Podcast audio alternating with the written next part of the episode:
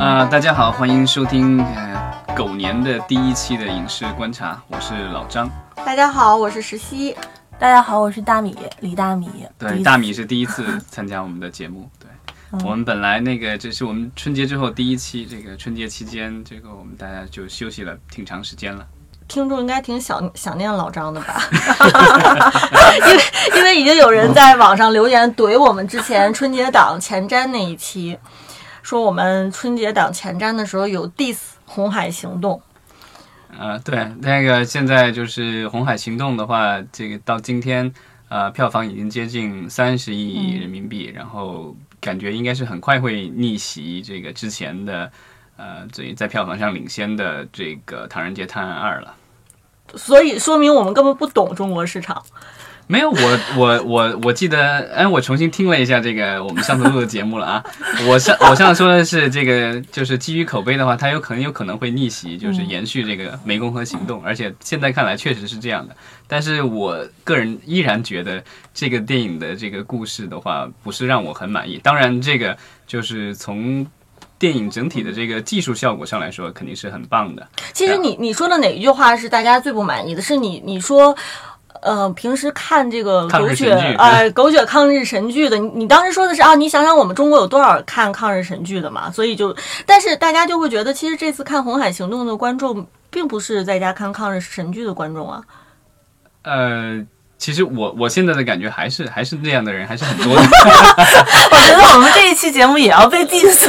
老张是死不去认他。对啊，而且就是我觉得对这个电影最满意的感觉，好像我我我从周围的人的这个感觉当中，好像是这种就父亲辈的，可能是六十岁哎这左右的这个。我我还是要那个唱唱反调。其实我看了之后，我觉得还是相对来说比抗日神剧要好看一些的。啊、好吧，那从技术层面上来说，肯定是比这个抗日神剧要好，对吧？但是这个就是在美国上映的时候已经被定为 R 级了，啊、限制级，对啊，因为里面确实是其实很多少儿不宜的镜头，是是是是，对。但是在中国，仍旧我知道是有很多家长其实带着小朋友上小学的小朋友去看这部这部电影啊。对啊，因为就是按照他你你要想他那个当时的海报和各种物料出来的时候，其实感觉像是合家欢的什么这个红海行动什么带你回家过年什么之类的，这个是没有办法，春节档宣发没有人不敢打这个。这一条的点，你知道吗？对啊，什么片都要硬打。等到到了电影院的话，对啊，就是好像也有小孩被吓哭了。这个基本上，我觉得这个就让我想起了很多年以前，还有我在我在还比较小的时候，这个国内上映了斯皮尔伯格导演著名的这个《拯救大兵瑞恩》。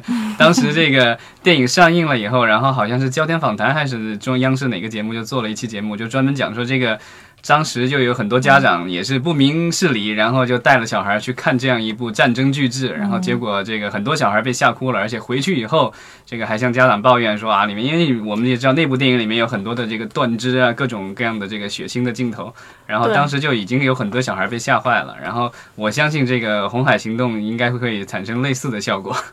那我们可以说，就是其实可以借这样的一个机会，期待下中国电影早点分级，倒不一定说片子本身有那么大的问题。对，对啊，片子本身我觉得没问题，成年观众完全是可以接受这样的一种事实的。但是我觉得对这个小孩来说，确实有一点 有有一点这个过于恐怖的这个，对啊。而且这个就是多年以前我就听听有人有人说过，说因为对中国电影没有分级嘛，然后说哪一天真的是做到了有分级的话，那第一部限制级的电影肯定会大卖大卖大卖。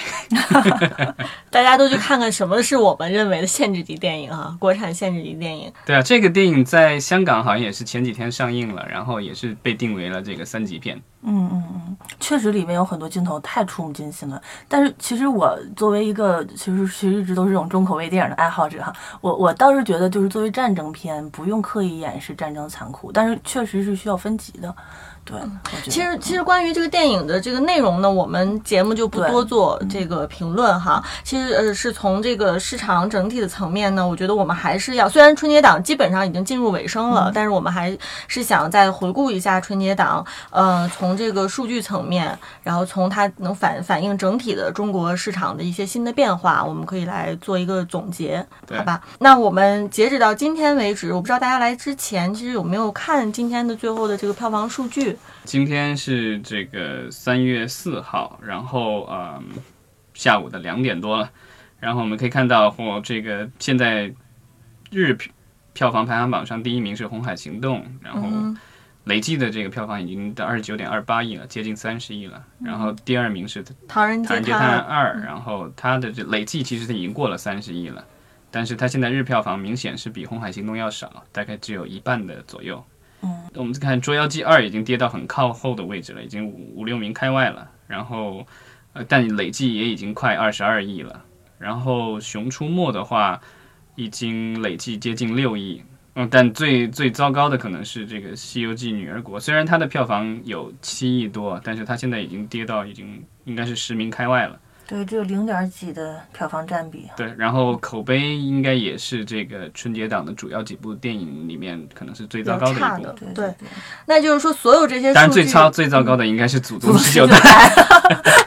这个呃，郭德纲的导演这回这个得得自己承认自拍的是烂片了，因为过年前咱们不是聊过一回嘛？就是说他自己说之前的这个他接的各种项目烂，是因为他都是帮朋友忙，然后自己从来都不看剧本的。然后这一回他是花了很大的心血，然后觉得肯定会让这个观众满意的，结果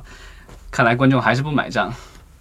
对，那所有这些数据其实加起来，我们到现在为止春节档。总体总数票房是达到了。春节档的话，我们的春节档是大年初一到初六，那这六天的这个票房，根据现在统计出来是五十六点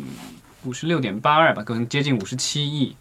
然后平均每一天的话，就超过了九亿。然后这个成绩的话，反正是比去年是有一个大的提升的。然后呃，一七年的春节档其实是三十二三十二亿的样子。对，涨幅差不多在百分之六十六左右。对，人次好像也是涨涨了百分之五十以上。对，今年是相距相较去年来说好了很多，去年的涨幅其实只有百分之三十多。对，这个就是反正现在应该是这个拍就是有史以来成绩最好的一次春节档。其实因为这个春节档以及之后的延续。啊，现在我们其实已经三月份了，所以其实我们可以回顾一下二月的票房。整个二月份的话，综合成绩一第一次，我中国的这个票房超过了一百亿。这一百亿是什么样的一个概念？就是说，二零一零年全中国的这个一年的票房，其实也就一百亿的样子。所以说，现在我们到了二零一八年，一个月就已经干到了去过去一年的这个票房。嗯，至少是占到了二零一七年总票房的六分之一。对，去年其实才五百五十多亿吧，对吧？嗯嗯，对啊，超过六分之一了。嗯，对啊，这个其实是很恐怖的一个数字。这个数字也可以就是跟那个就是之前那个国内数据比较一下。之前国内单月数就是票房最高的是。呃，二零一七年的八月，当时是因为《战狼二》这个这个票房奇迹，然后当时单月的成绩是七十三点六六亿，那这个已经超出了这个有有接近三十亿了。然后另外，其实还有一个数字就是更恐怖的，就是说它已经成为了全世界单一市场一周以内呃一个月之内的这个票房最高纪录，因为之前的记录是北美市场二零一一年的七月，然后这个是当时是大概八十八点一六亿。然后咱们也比那个数字又超过了大概有十几亿，所以这个这个票房数据出来，我相信美国人应该也是吓了一跳吧。对啊，然后之前说这个，因为去年的这个中国的票房数据增长有点放缓嘛，所以大家担心说这个之前说的超越北美的这个票房的时间，大家本来说二零一一七一七年能超过，结果后来发现二零一七年还距离还有点远，然后所以大家可能猜测可能要二零二二一年、二二年或什么之类的。然后，但是经过了这一个春节档之后，我们看到这各种媒体的报道就出来说，这个基本上感觉就是二零一九年咱们就可以赶上北美了。年年都是这样，因为年年春节档都在破纪录。我觉得核心可能大家还是需要冷静冷静看一看之后。就比如说接下来三四月份的市场是怎么表现的？当然，而而且其实票房只是说是一个很直观的，我们一眼能看见的一个衡量电影商业化的一个一个标准哈。但是它绝对不是电影一个商商业化是否成功的一个唯一的标准。我觉得除了票房以外，是大家都能看这个数能说出来的所以然的这么一个呃指标以外，我们可以聊一聊还有其他哪些指标是。让我们能够评价一部电影的商业化是否成功的，比如说这个广告的植入。嗯啊，对，这一次就是如果大家去电影院看了这几部电影的话，你会发现这几部大片里面就是有各种各样的植入，不但是这个就是时装剧可以植入，连古装剧都 古装的这个我们的这个大片都可以做植入。对，这样我觉得可能是说一个片子它核心的商业的构成更丰富一些之后，对未来整个片子的发展。就是开发都会有很大的好处。对，今年大家看，就是好多片子里边对很多植入印象都非常深刻，但是嗯，反而变成一种话题。因为往年我们看植物都会觉得太硬了。对，我觉得可能里边表现最好的是《唐人街探案》吧。这个里边植入了多少个品牌？有有人统计过吗？呃，反正我能想到的，比如说有有招商银行，对吧？然后做还做了腾讯直播，这个这这这个是情节里的一部分。另外还有神州专车，对吧？这个印象太深刻。对啊，然后其实还有一个可能就是我都没有太注意到，但是后来经人这个点播以后，我才发现了这个里面用了这个小米的手机、小米的这个笔记本电脑，各种小米产品。然后你再看的话，其实小米影业也是这个《唐人街探案二》这部电影的联合出品方之一。对，我觉得他。非常聪明，有很多的点就是在内容层面结合的非常的好，然后还可以利用了后面，尤其是还有后面它有一个大的一个群舞吧，我记得里边有好多的品牌方都有露出。对，因为这个群舞其实也是沿袭上一部的，因为上一部在泰国的时候也是有一个这样的群舞，对。但是这一集的这个群舞，就是我觉得这个有一个不一样的地方，就是到最后的时候，这个导演和各位主创其实跟大家拜年了。啊，这个很像当年九十年代的港片贺岁片的对对啊对啊，什么就是我之前咱们聊过什么什么报喜之类的，基本上到最后的时候，所有主创会站出来，然后给大家拜个年的，恭贺新喜什么之类的。还有一个其实特别就是印象深刻的植入，是我们整个大国实力的植入，就是在唐人街里面，我看到国旗在飘扬。对，那个国旗让我其实印象特别深刻，因为就是那一场戏，然后这个他们到了唐人街，然后那个他们虽然讲话，这个这个国旗就是在背景里出现，然后在飘扬，而且是很多面国旗在那个挂着。然后那个，其实说实话，我在美国去过几次唐人街，我其实我从来没有看到过这样的这种所谓的五星红旗飘扬，因为。唐人街其实我们知道，它传统意义上来说，呃，是呃，就是华人聚居的地方嘛。但但原来的华人的构成很多是从香港、台湾以及东南亚的一些华人就是定居的。然后，所以其实五星红旗在 在当地其实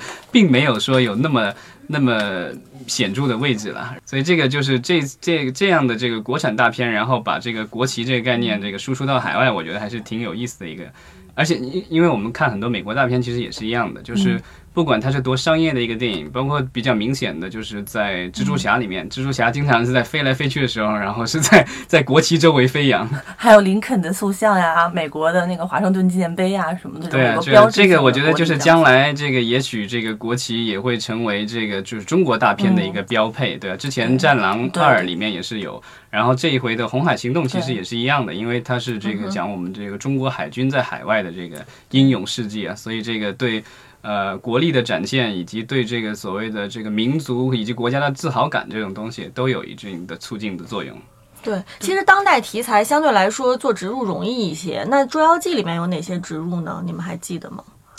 呃，《捉妖记》里我一下没想起来，但是那个就是呃，女儿国女儿国有对，女儿国里有一个手势，对对，我当时看到的时候真的很想。觉得那个蜻蜓的那个戒指很漂亮，他特地给他一个镜头嘛，然后想说这个很精致哈。对，然后赵丽颖好像也是成为了某一家珠宝商的这个就是这代言人，然后他就有一些合作的这个珠宝。对，可能是因为这一次主打的是浪漫的爱情题材，所以就是这种类型的植入非常的契合。然后情人节的时候，是不是看完电影就可以直接去给女朋友 买一个首饰啊什么的这种？对，其实要说起来，《捉妖记》的话，可能对植入的需求有没有那么高？因为它是所有这些电影里面唯一对衍生品方面可能会更在意的。其实它也不需要靠植入，它可以去。对，而且它是一个魔幻的那个题材嘛，其实就是要植入的话，其实没那么容易。我觉得就是这个。追那个西游那个女儿国，他能找到那个首饰那个点已经挺不容易了，因为就是咱们和古代人共用的东西其实不是那么多。之前我知道的有一些，比如说中国比较传统的酒，有可能会出现在古装的这个里面。但是我有一个做广告的朋友，就是跟我聊的时候，他提到，其实《捉妖记》他做了很多就是影片以外的联合营销，对对，这种商业层面的合作其实有很多。因为《捉妖记》上一部的基础太好了，所以有很多就是联合营销的品牌方也会给一些就是资金的资助。然后，其实《捉妖记》在这个票房以外的收益也是不菲的。对，肯定是这样的。那个现在北京好像还有商场，是整个商场做成了这个《捉妖记》主题。对对对，还有地铁里面满墙的，整个那个地铁，整个那个通道里面全部一墙都是《捉妖记》。对《捉妖记》今年的那个营销的这块儿，简直就是教科书级别的，我觉得。对对，所以就是它其实首日其实也是创下了记录了，因为在大年初一的时候，呃，全国的票房是十二亿多，然后这个《捉妖记》一部片子就达到了五亿多吧，然后创下了其实是呃华语片单日的这个票房记录。对这一点，可能还归功于它的预售，它的这个预售前期是非常的强势的。对，这一次就是春节档的这个混战的话，其实预售就是扮演了一个非常重要的角色。对，但是我们后来看到，就是呃，影片的这个口碑，就以及观众的这个反应的这个发酵，到最后导致了其实呃，就是春节档的这个头号的这个座椅的话，其实是换了好几次了。其实可以这么说，就是每年春节档整个片子的这个策略。都是往发行倾斜的，就是首日争排片，这个首日的排片是非常重要，因为春节尤其是大年初一、初二的时候，随机的购票是蛮严重，就是碰到什么看什么。那你能够抢得到好的排片和影厅，基本上不会出现太多的上座率的问题，就是影院的这个使用率是最高的一天。所以经过前几年、前几年一些大的购票 APP 的混战，把预售的这个方式玩得非常的好。那今年可能国家有一定的限制吧。就是关于一些票补啊、买票房的事情少了很多，所以票价相对还是正常一些吧。对，所以这个时候大家可能就要靠一些真正的硬的营销、一些商业推广的方式带动观众的这个购票预期。所以今年的预售可能在一些商营销操作上面，可能更有一些参考性。也帮那个《捉妖记》也好啊，帮就是头一天的这个片子的排片，真正争的争取到了很多的这个票房。但是我们发现的另一个点就是说，这个发行对于观众的反应的这个反应程度、响应效率也变快了。因为往年可能到初二、初三也还是会有一个缓冲期的，但今天第二天大年初二就快速的调整过来了。对，那个《唐探》《唐探二》好像就迅速的就已经反超了。对，所以我觉得这是一个好事吧，就是大家后期会在这个营销层面的这个口碑管控上会更注意。因为我其实觉得，就是《捉妖记》本身它这个口碑跌落的这么厉害，是不是会跟前面的过度营销有一定的关系啊？就是大家的期待太高了，太高了，对对对，就是这本来呃，之前咱们也聊了，这是一部就是打着合家欢牌的一个电影，但是到最后就是我们看，包括我自己的观影的感受，以及很多周围人的反应，以及我在网上看到的一些评论，sorry，嗯，基本上基本上都是觉得这个片子有点过于幼稚化。就是合家欢没有问题，但是你把这个观众的智商都已经往下拉了，就这个就好像有点对不起观众了。这一点其实反正内容层面就是每个人的感觉不一样。我觉得就是今年，我觉得对我来说，作为一个开发人员，就是《捉妖记》和《红海行动》。给我上了一个比较好的一课，就是一个口碑和预期管控的问题。因为红海其实在前期哈，就虽然你说他也打合家欢，但他其实还是相对低调的去做一些比较稳健的宣发，然后大家是属于一种没有想到的一种情况，有点意外，然后一下子口碑就爆炸了，这样子。你说它有多好呢？其实就是大家刚才也挑剔了一些东西，但是它确实是整个这个春节档素片子里边口碑最让人意外、质量也最让人意外的一部片子。对，所以它的。逆袭是，我觉得到后期甚至可能形成了一种话题性，都是有有有的，对。而且它是最差异竞争的一部，其实它整体的这个呃风格是跟其他几部片子完全岔开的，没错没错。而且它的那个气氛其实不是很适合这个过年的时候观看。对，但是其实我现在觉得观众的口味其实是蛮多元化的，尤其是。过年的时候，我看了一下猫眼数据，就是红海的男性观众占的比例到达到六成，这点我觉得是他插中了一个很好的一个购票决策的一个主力市场。因为春节的时候有很多小情侣，大家都分开了，这个时候女女性观众她的决策可能相对会弱一些，变成了其实一家子里面就是孩子来做决策。我们刚才说了预售，其实还有就是，还说到也说到口碑，其实点映是跟预售和口碑其实都紧密相关的。其实就是虽然说口碑是到大年初二、初三已经很快调整了，但是有些片子其实在点映的时候已经给大家的一个已已经是呃从通过点映这种方式已经给了大家一个心理预期。我记得好像《捉捉妖记》是没有做点映，哦，今年非常神奇的一个现象就是很多片子没有做点映。前几年有很多电影都是为了抢大年初一的这个排片，会都给影院做一些点映，然后来拉高一些预期。而点映里边其实有一些灰色地带嘛的那个票房，对。但是它是一种操作模式。但今年反而像《唐探》啊、《捉妖记》啊都没有做点映，作为续集，他们采用了饥饿营销的方式，只有《女儿国》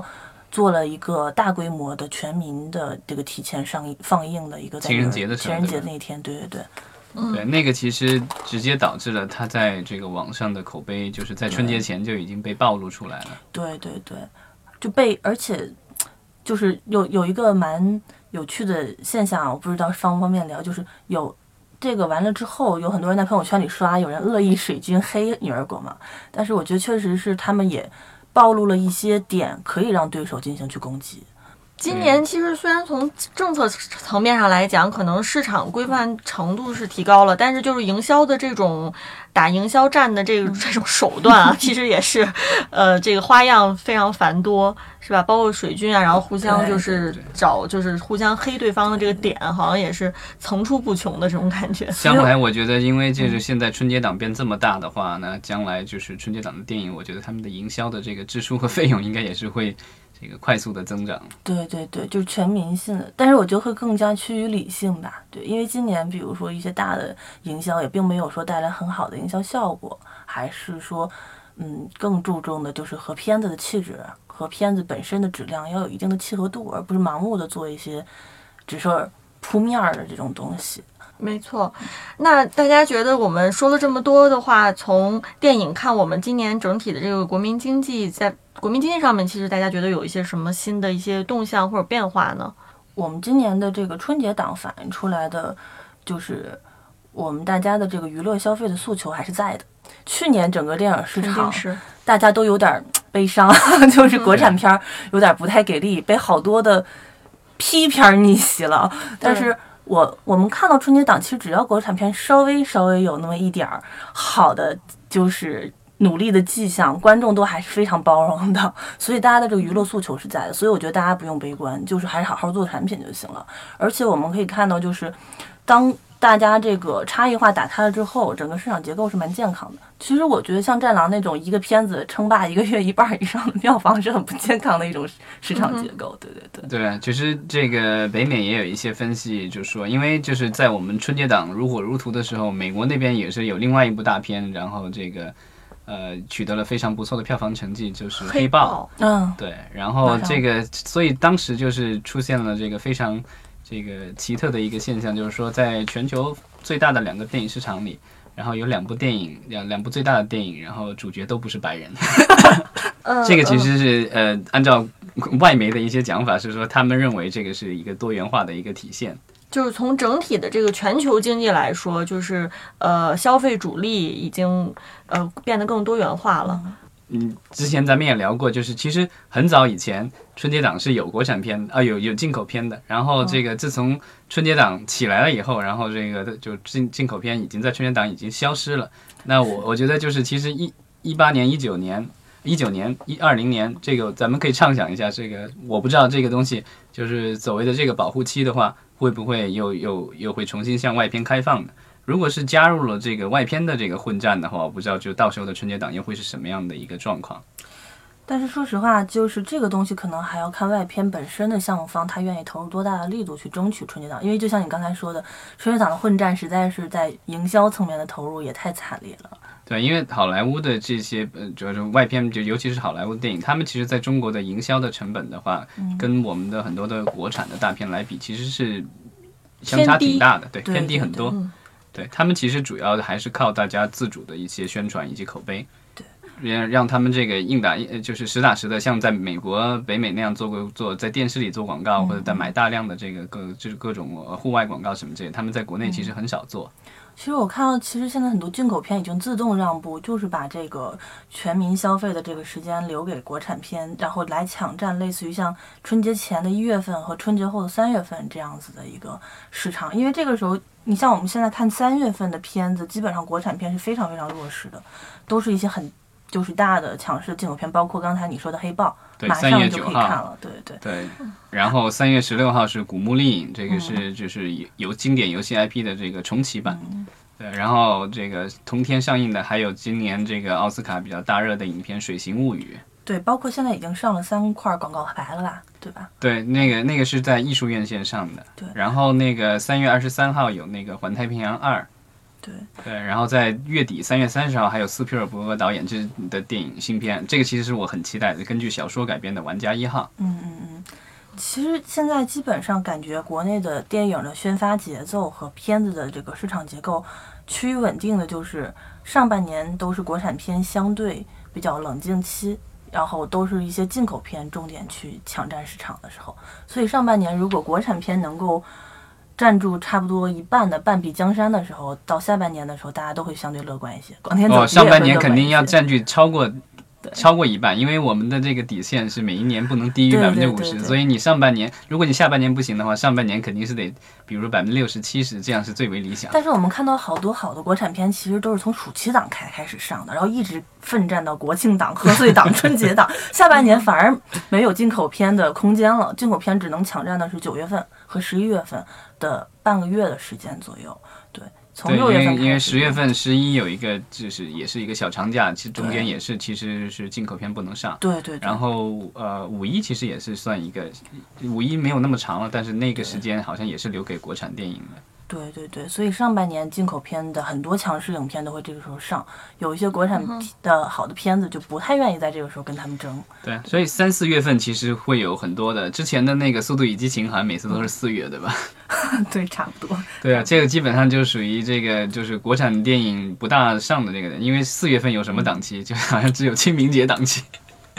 也不能上鬼片，恐怖片，恐怖片还是有的。每年这个时候都会有一些小的片子。对，这个时候其实往年会出现一些国产片的黑马。如果真的是好的国产片，会在这个时候出来。如果这个。比如说，挺到五月份或者六月份暑期档之前，我们的整个市场依旧能够维持这样的一个比较看好的增长率的话，我对一八年的电影市场相对还是有一些信心的。对对对对。对，反正基本上大家觉得，就是即便是没有像之前那么快的增长的话，今年想要这个做到六百亿还是很有希望的。